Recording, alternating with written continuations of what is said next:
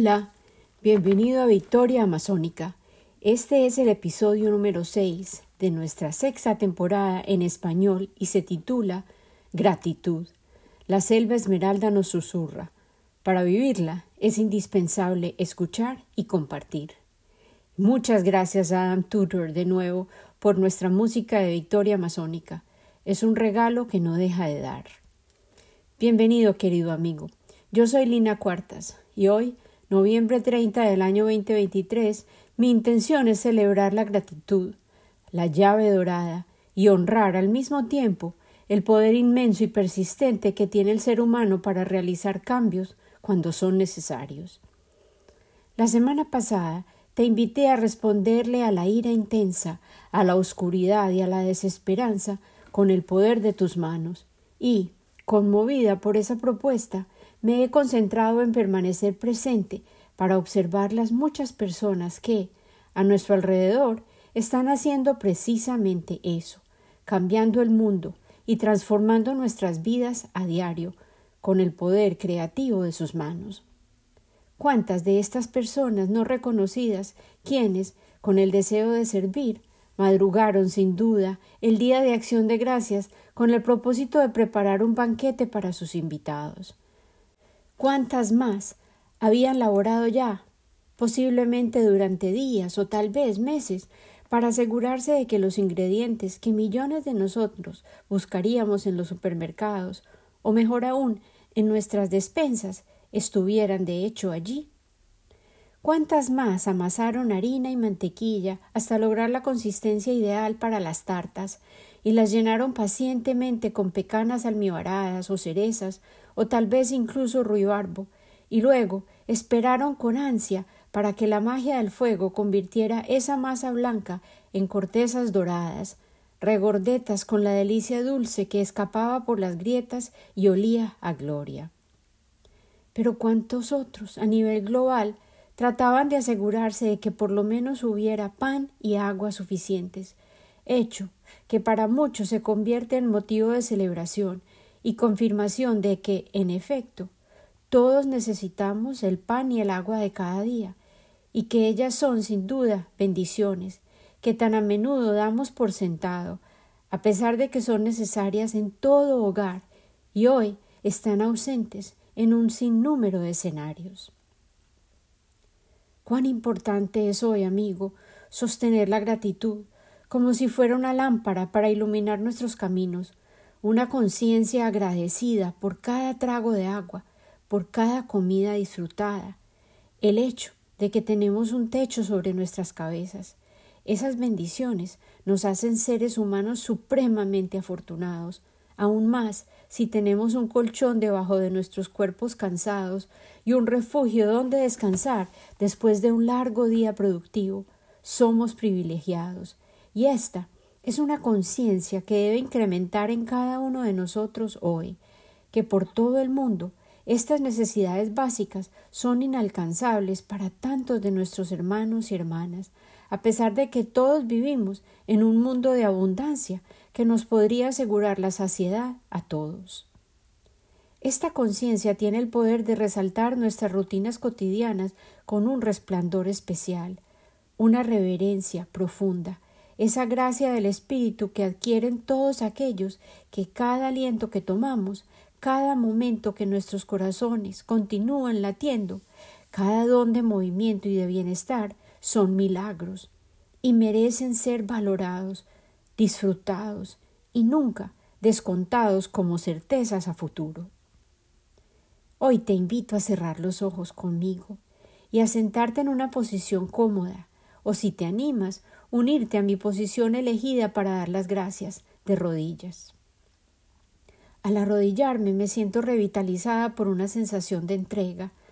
Desde esa posición me resulta fácil doblar el cuello y dejar caer mi cabeza, y así puedo soltar toda necesidad de hacer, de ser, de ejecutar, de correr a finalizar, y me puedo al fin refugiar en mi interior, en ese espacio de luz resplandeciente que también conozco dentro de mi ser, ese túnel de paz que me lleva directamente a mi corazón, donde puedo sustraerme de la realidad angosta de las preocupaciones cotidianas, de las listas de labores por realizar, de necesidades apremiantes, y me puedo concentrar simplemente en respirar profundamente y con intención. Mis recientes dificultades para respirar han sido, de hecho, una oportunidad de volver a ser una principiante en esta sencilla operación de vida, un recordatorio del lujo que constituye tener acceso al aire limpio, de la importancia de tomarse el tiempo de inhalar profundamente, abriendo mi abdomen, estirando mi pecho hacia atrás. Lo imagino como las cortinas de un teatro, y luego estiro mi cuello, dejando que mi cabeza caiga hacia atrás y el torso se despliegue para expandir la capacidad de mi inhalación y abro las puertas de mis pulmones. Me imagino mis bronquios llenándose como pequeños globos para poder absorber el poder mágico del oxígeno que necesito para alimentar mi ser físico, mental y espiritual.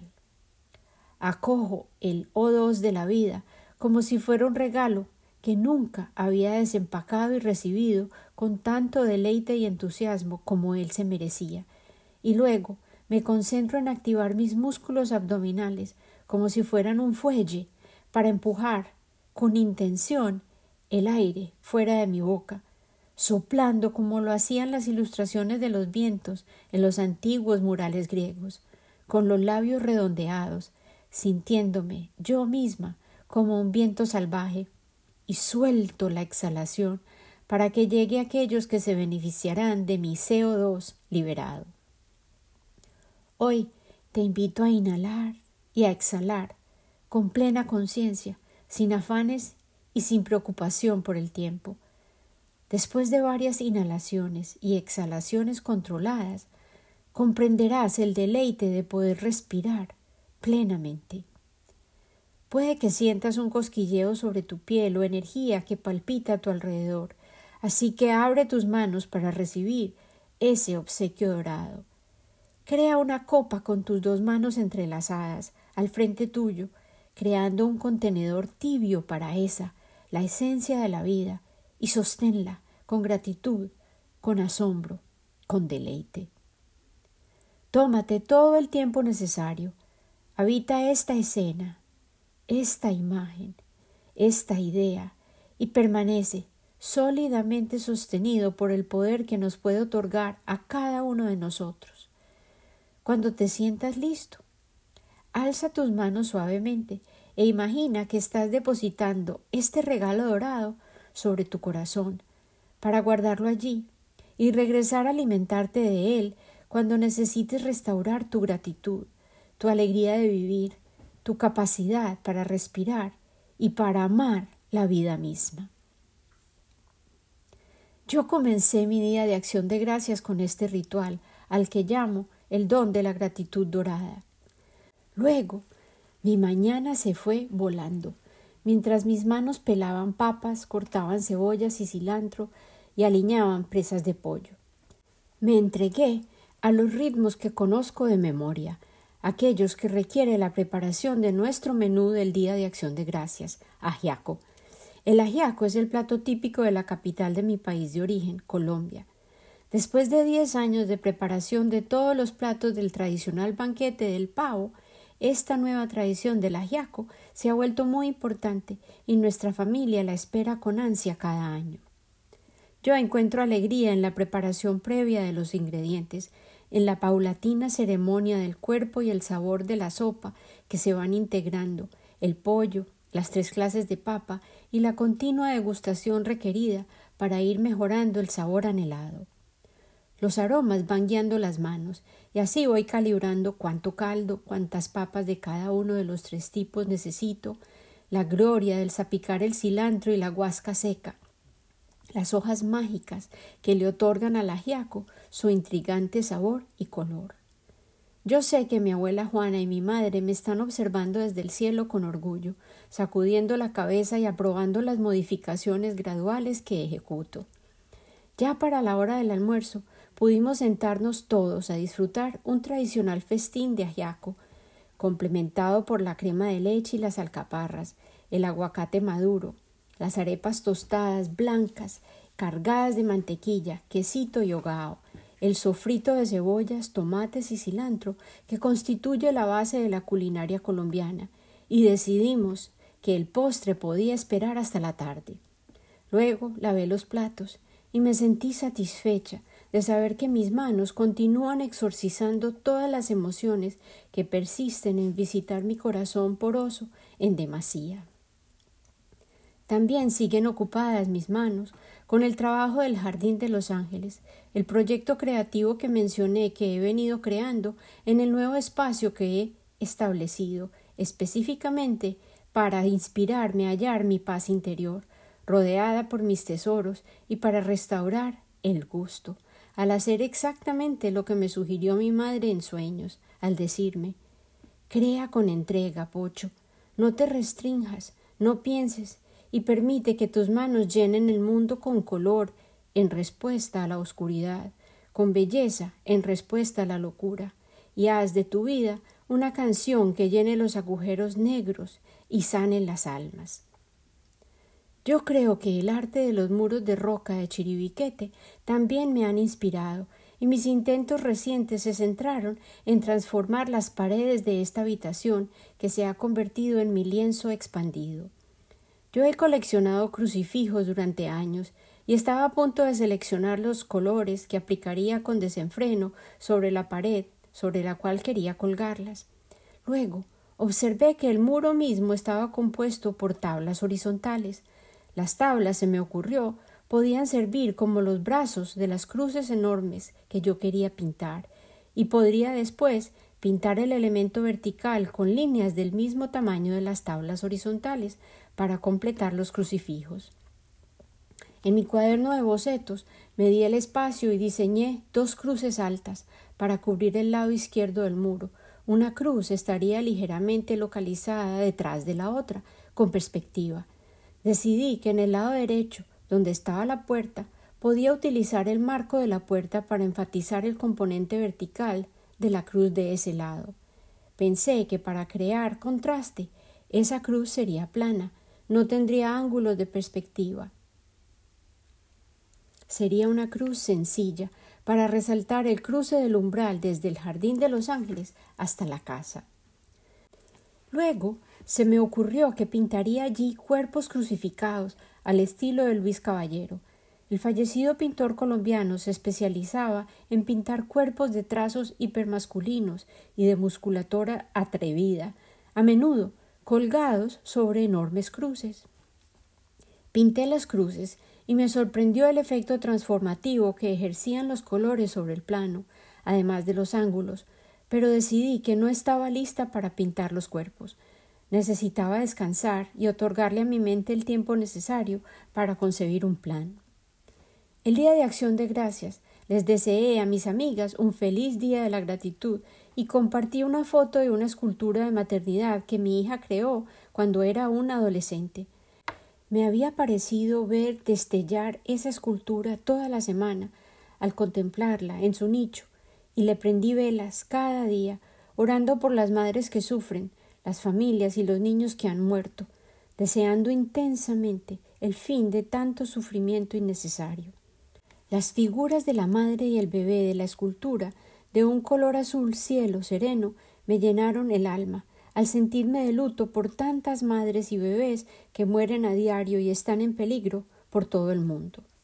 Esa noche, en mis sueños, entre mis paisajes tecnicolor habituales, vi multitudes de personas caminando hacia el cuerpo de una mujer que pendía de una cruz enorme en una posición de total sumisión. Sus brazos estaban atados sobre su cabeza y no los sostenían los brazos de la cruz, como si le hubieran querido negar incluso ese pequeño descanso. Su cabeza colgaba lateralmente y su distendido abdomen, que obviamente portaba una nueva vida, hacía de la posición aún más incómoda. Su gravidez alaba su cuerpo hacia la derecha. Las piernas yacían levemente dobladas una sobre la otra, y los pies de la mujer parecían rígidos, como si los atormentara el dolor, y no pendían como el resto del cuerpo. Detrás del cuerpo de la mujer pude distinguir una figura más traslúcida, Un cuerpo de hombre pendía allí, con sus brazos alrededor del cuello de ella, como si se rehusara a soltarla, y tal vez en un intento vano de aliviar un poco el dolor de la mujer. En ese instante percibí que de su barriga también se agarraba un pequeño cuerpo. Un niño tenía sus bracitos asidos al vientre de la mujer, con su cuerpo doblado alrededor de sus rodillas y sus piecitos sostenidos por los rígidos pies de la figura femenina. La pierna trasera del niño se asomaba por el lado izquierdo de la pierna de la mujer, con su pie enganchado sobre la piernita del niño, que descansaba sobre los pies de la madre. Estas figuras colgantes eran diáfanas, no eran sólidas, y pronto percibí que eran muchas más, desplegadas alrededor de la mujer crucificada, y me pregunté si serían los fantasmas de todos los seres a quienes ella hubiese podido dar vida, o a los que tal vez ya había parido, y pensé que aquellas apariciones eran la presencia de un futuro que había sido negado colectivamente el pasaje hacia la vida debido al sacrificio de una sola mujer. Yo sabía que esta visión era una expresión de todo el dolor que he sentido al ver tantos cuerpos femeninos sacrificados en incontables escenarios contemporáneos, mujeres a quienes se les ha negado el poder de decisión sobre su propio cuerpo, o la posibilidad de desarrollarse a plenitud, o de ser capullos contenedores de vida, de ser madres en pareja, y de poder portar dar a luz y nutrir las semillas de nuestro futuro. Pero también vi que un par de alas salían de aquel cuerpo colgante, dos mariposas, un amorfo enorme y una pequeña de tonos grises y lila estaban emergiendo de aquel cuerpo crucificado. La imagen fue totalmente lúcida y significativa para mí, ya que me volvió a transportar a la selva esmeralda, de la reverencia que había aprendido de los huitotos, que expresaban su admiración por las mariposas.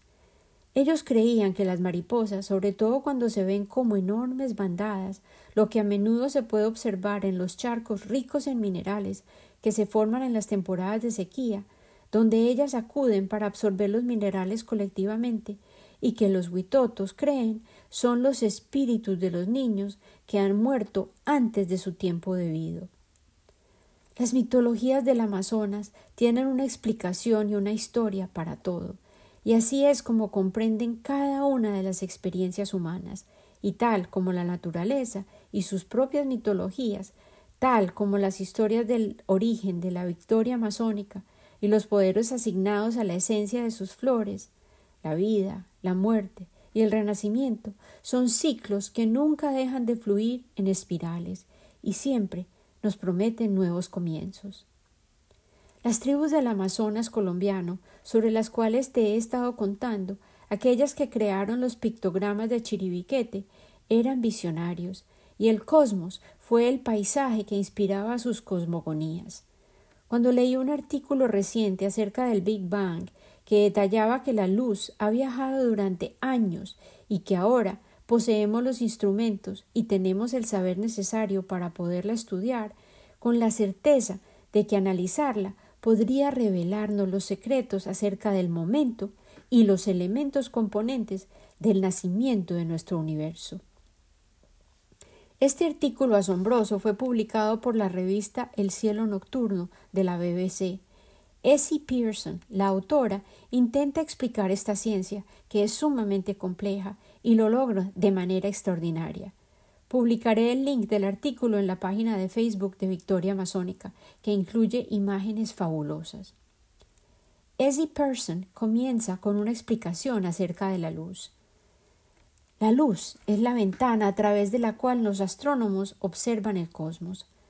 La luz llena el universo una vez ha sido emitida, la luz viaja sin parar, moviéndose constantemente a su propia velocidad.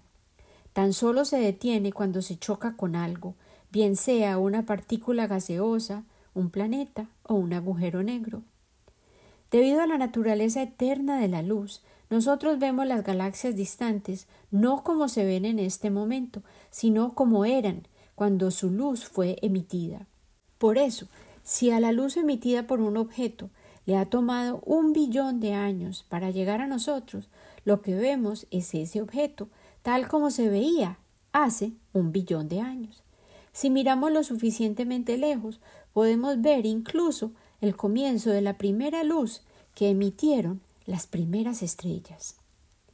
Si miramos aún más lejos en el pasado, podemos ver la luz de los días iniciales de la existencia de nuestro universo, la que observamos como lo que se denomina la CMB, según sus siglas en inglés, que se traducen como el horizonte cósmico de microondas. La manera sencilla de explicar la CMB, el telón de fondo cósmico de microondas, es concebirla como la primera luz emitida en nuestro universo, afirma Herminia Calabrese de la Universidad de Cardiff. Esa luz, ella continúa, ha estado viajando desde ese mismo momento hasta hoy. En el año 2013, la misión Planck capturó la CMB, el horizonte cósmico de microondas, impreso sobre el firmamento cuando el universo tenía tan solo 380.000 años de edad, con infinidad de detalle, como nunca antes lo habíamos visto. La imagen está en el artículo.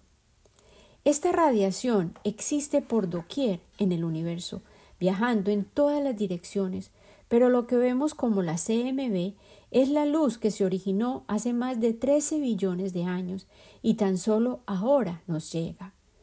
La presencia de esta radiación fue predicha en la década de 1950, pero no se descubrió con certeza hasta el año 1964. Los cosmólogos han estado realizando los mapas detallados de la CMB desde entonces. A pesar de que el mapa resultante parece más bien un mar de bultos a los ojos de un aficionado, para aquellos que saben mirar, estos parches multicolores revelan la historia de nuestro universo desde el primer momento del Big Bang hasta hoy. Calabrese sigue explicándonos. Debido a que la CMB ha existido por siempre, desde el mismísimo comienzo y hasta la actualidad, el horizonte cósmico de microondas ha recogido señales e información, afirma Calabrese. Ha estado observando y ahora nos comparte lo que ha visto. A veces utilizo la metáfora de tu tátara tatarabuelo quien posee muchas historias para contarte acerca de todo lo que ha vivido y ahora ha venido a contarte todo acerca de sus experiencias. El cosmos nos ha contado historias desde que comenzó, y las comunidades indígenas de la Amazonía han sabido esto desde siempre y han hecho cuanto esfuerzo les ha sido posible para compartir esta sabiduría con nosotros. Para el hombre primitivo, teorizó Mircea Eliade, el regreso eterno a un tiempo sagrado constituía una reunión con todo aquello que era sacro, lo que le permitía irrumpir a lo sobrenatural en el espacio del tiempo profano.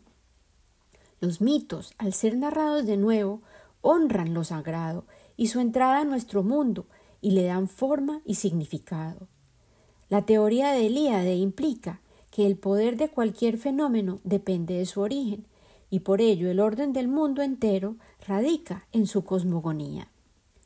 El hombre primitivo, de hecho, se interesaba tan solo por los comienzos, y yo aquí en Victoria Masónica describí anteriormente un ritual particular de la Amazonía, en el que el caos del momento presente es tal que debe ser resuelto efectuando el regreso hasta el pasado remoto, al comienzo. Estamos tocando en la puerta que nos comunica con el comienzo, una y otra vez. En este trance colectivo, al llegar todos de regreso al inicio, juntos, todos podemos elegir un nuevo nombre. Nuestras extremidades están sumamente pesadas por el cansancio, nuestros huesos son líquidos y el tiempo puede recomenzar su conteo. Todos los errores han sido olvidados el contador de la historia puede regresar a cero. El tejido de nuestras historias sobre la urdimbre de nuestros días está apenas por diseñarse. Todo lo que podemos ver son los primeros nudos sobre la matriz de la causa humana. ¿Qué podemos hoy, armados con corazones abiertos de par en par, mentes poderosas, herramientas y tecnologías que no podrían haber imaginado los habitantes originales de nuestro mundo ni en sus más locos sueños comenzar a crear hoy. ¿Qué nombre elegiremos para nosotros mismos?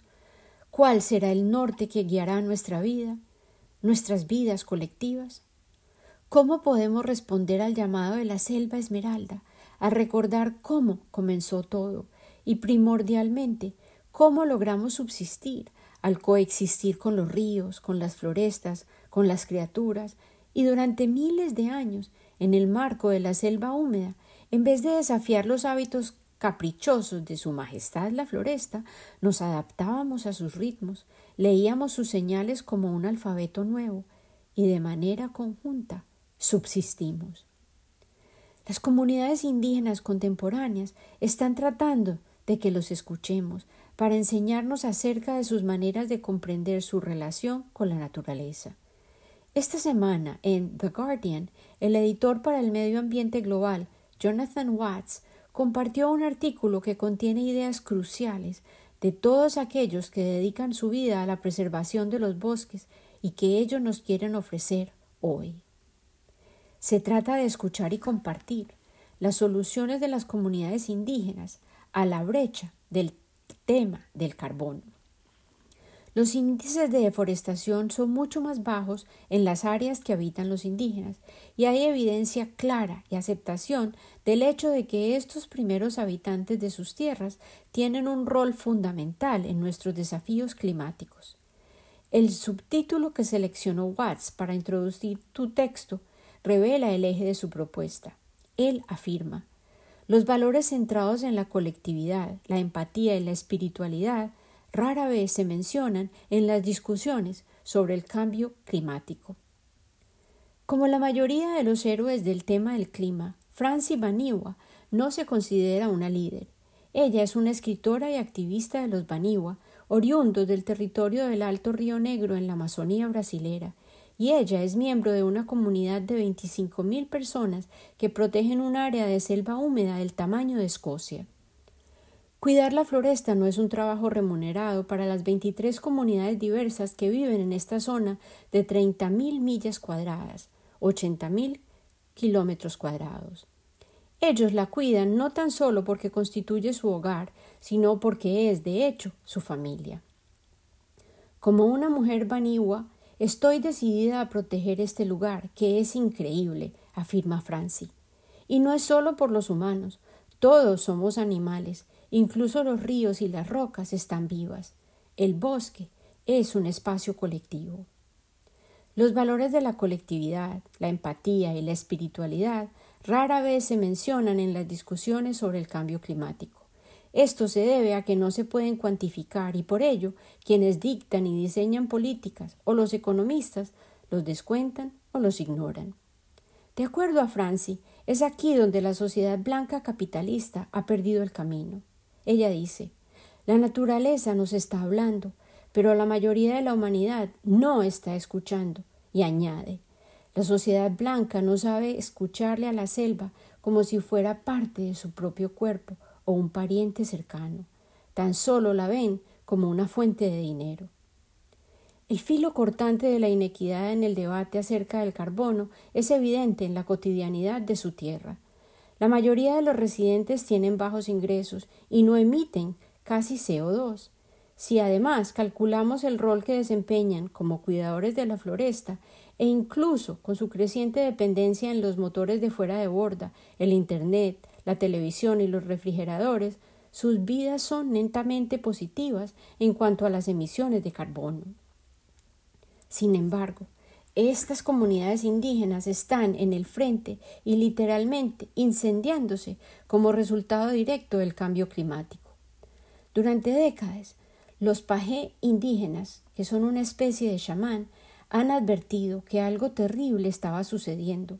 Las estaciones se habían vuelto erráticas, las termitas volaban a destiempo, las sequías cada vez eran más largas y severas, y las lluvias causaban inundaciones devastadoras. Este año la presencia del niño ha sido brutal. Río abajo, el río Negro se ha encogido hasta llegar a niveles que nunca se han observado durante los 120 años que se han venido documentando sus alteraciones.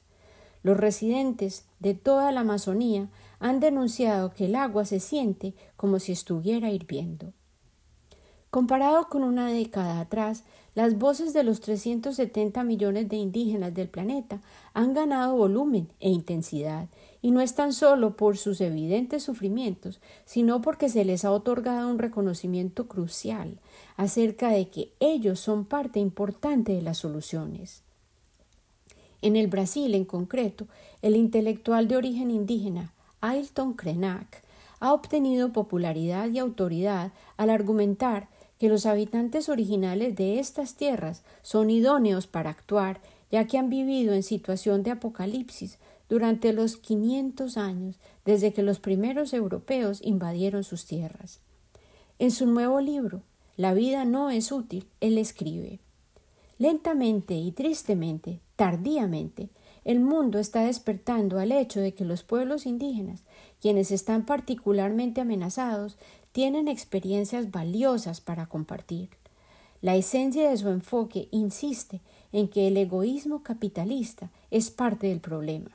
Él relata Yo no me voy a salvar de nada solo. Todos estamos implicados en estos problemas.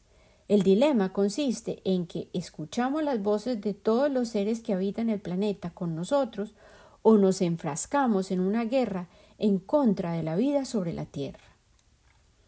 Existe una acumulación creciente de información que resalta la importancia de las comunidades indígenas en la lucha por el clima.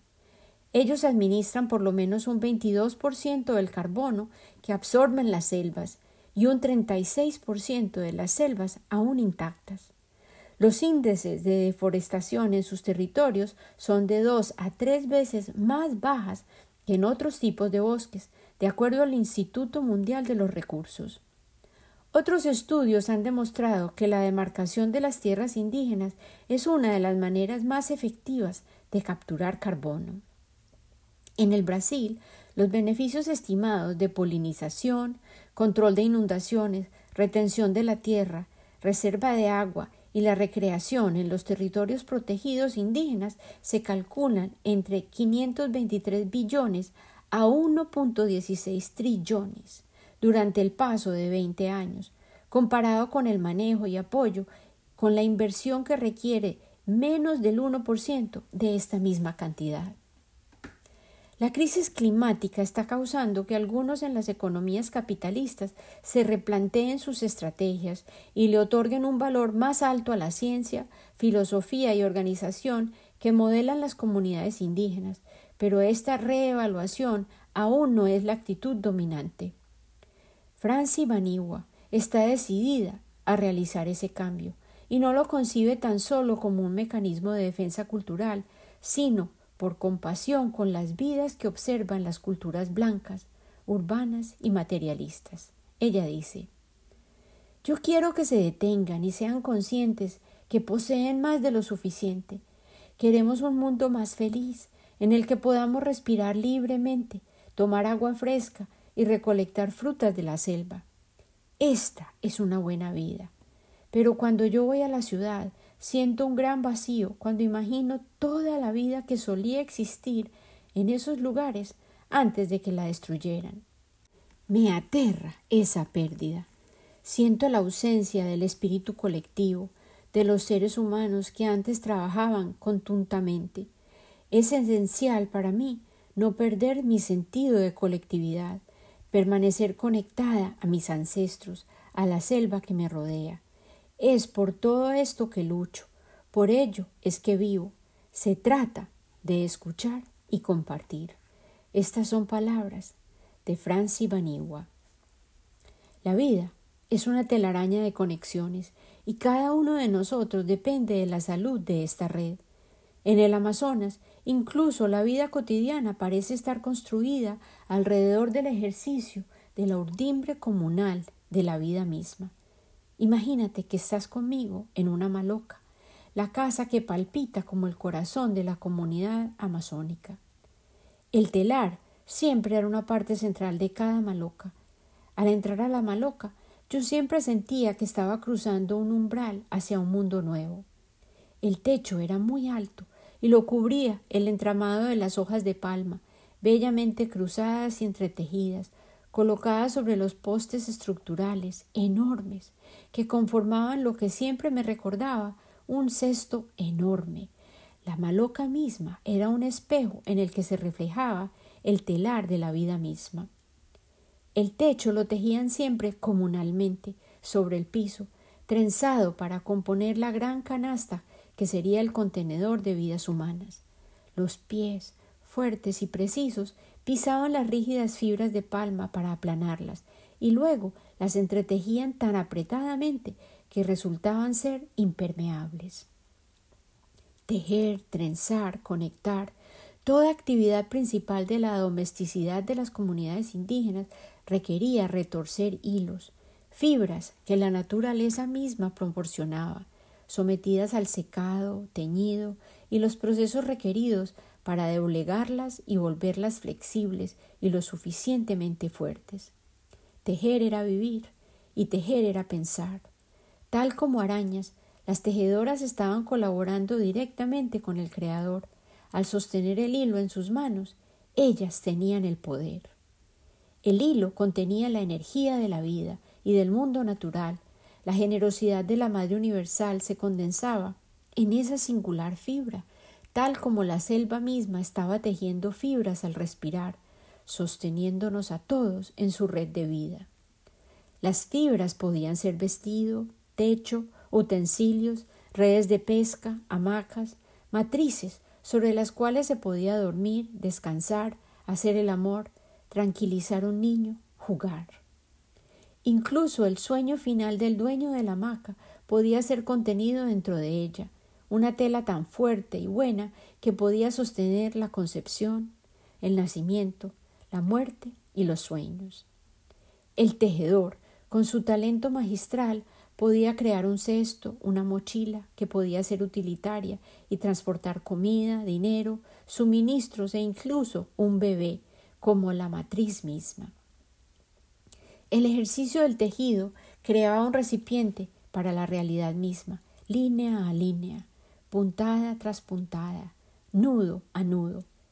Yo miraba, maravillada, a los mayores y a los pequeños por igual, perdidos en su quehacer del tejido, durante horas, a veces en silencio, y en otras ocasiones contando historias, pero sus manos nunca se detenían, entrando y saliendo, por encima y por debajo.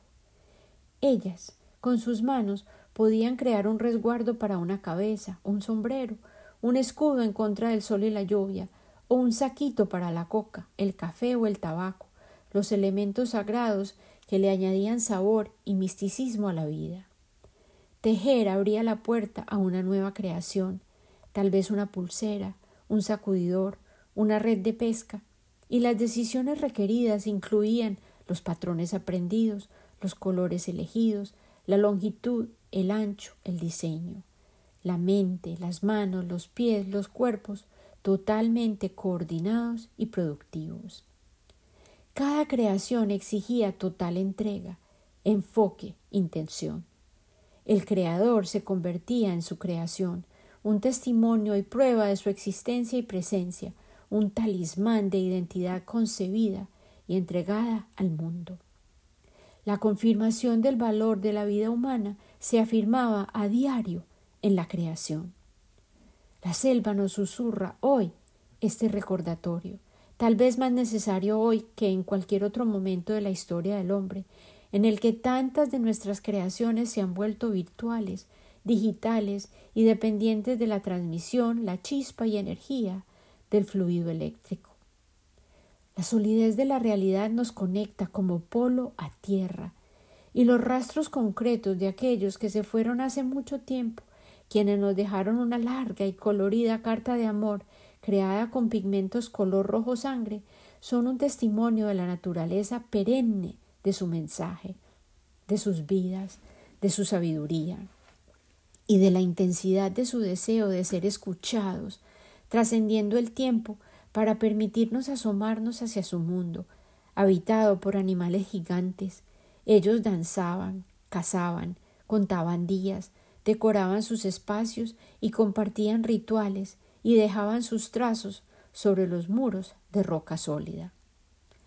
Al deleitarnos con sus narrativas ilustradas, el tiempo colapsa, se convierte en una espiral y nos invita a regresar al comienzo, a otorgarle nuevo valor a nuestra vida, a elegir nuevos nombres y significados y nos invita a cada uno de nosotros a escuchar el bosque, ya que él esconde todos los secretos referentes al cuidado y el mantenimiento de la vida y sus semillas sagradas. Con amor y un corazón fortalecido por el don dorado de la gratitud ofrecido como tributo, Lina.